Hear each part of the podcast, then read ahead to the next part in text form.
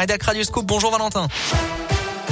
Bonjour Alexis, bonjour à tous. Et à la de l'actualité, 25 000 personnes dans la rue en France au lendemain des annonces de Jean Castex. Hier, les manifestations anti-pass ont connu un léger regain de forme.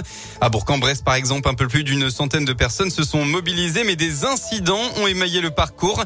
Une femme a notamment été prise à partie. Les manifestants lui ont arraché le masque avant de la gifler. La victime a déposé plainte pour violence volontaire. Dans la Loire, une violente agression ce vendredi, un peu avant 23 h le gérant du Blackbird Café a été agressé par un groupe de jeunes alcoolisés au moment des faits dans le centre de Saint-Étienne. D'après sa fille sur les réseaux sociaux, le gérant est intervenu pour calmer des jeunes qui importunaient des individus dans la rue. Les suspects l'ont finalement pris à partie et l'ont roué de coups.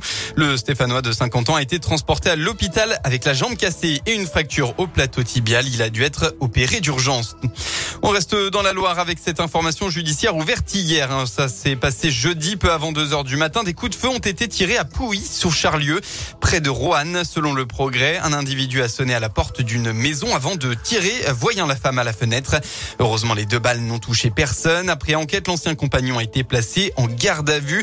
Présenté hier au juge, le suspect a nié totalement les faits et a même pu partir libre du tribunal, hein, faute de preuves tangibles. Une autre personne aurait été euh, placée en garde à vue. On passe en sport avec du football. Pascal Duprat débute par un petit derby. La Coupe de France se poursuit aujourd'hui après la qualification facile du Clermont Foot hier. André Zilleux, pensionnaire de National 2, reçoit Montpellier 5e de Ligue 1, alors que la SSE se déplace à Lyon sur la pelouse d'une autre équipe de 4e division, la Duchère. Ce sera surtout la première sur le banc des Verts de Pascal Duprat, hein, appelé en pompier de service pour sauver un club qui va très mal. Mais le nouveau coach stéphanois qui a dirigé ses premières séances d'entraînement cette semaine croit en ses chances. J'ai la faiblesse de penser que j'ai des recettes pour faire en sorte que l'équipe euh, aille mieux. La confiance en soi, c'est 50% au moins de la performance. Les joueurs étaient touchés. Et il se trouve que grâce à leur travail et grâce à cet esprit de vouloir repartir, non pas d'une feuille blanche, mais voilà, d'écrire euh, une nouvelle histoire, je trouve que les joueurs euh, ont bien répondu. C'était bien, il y avait de l'enthousiasme, surtout il y avait hum, beaucoup de concentration dans tout ce que je réclamais. Maintenant, il n'y aurait rien de mieux que deux victoires, à défaut d'être salutaires, mais en tout cas qui nous permettrait d'aller passer des fêtes de Noël euh, avec des rêves plein la tête. La Duchère ASSE, c'est à 13h45 cet après-midi. Un arrêté a été publié. Les supporters stéphanois interdiction de se rendre au stade Balmont.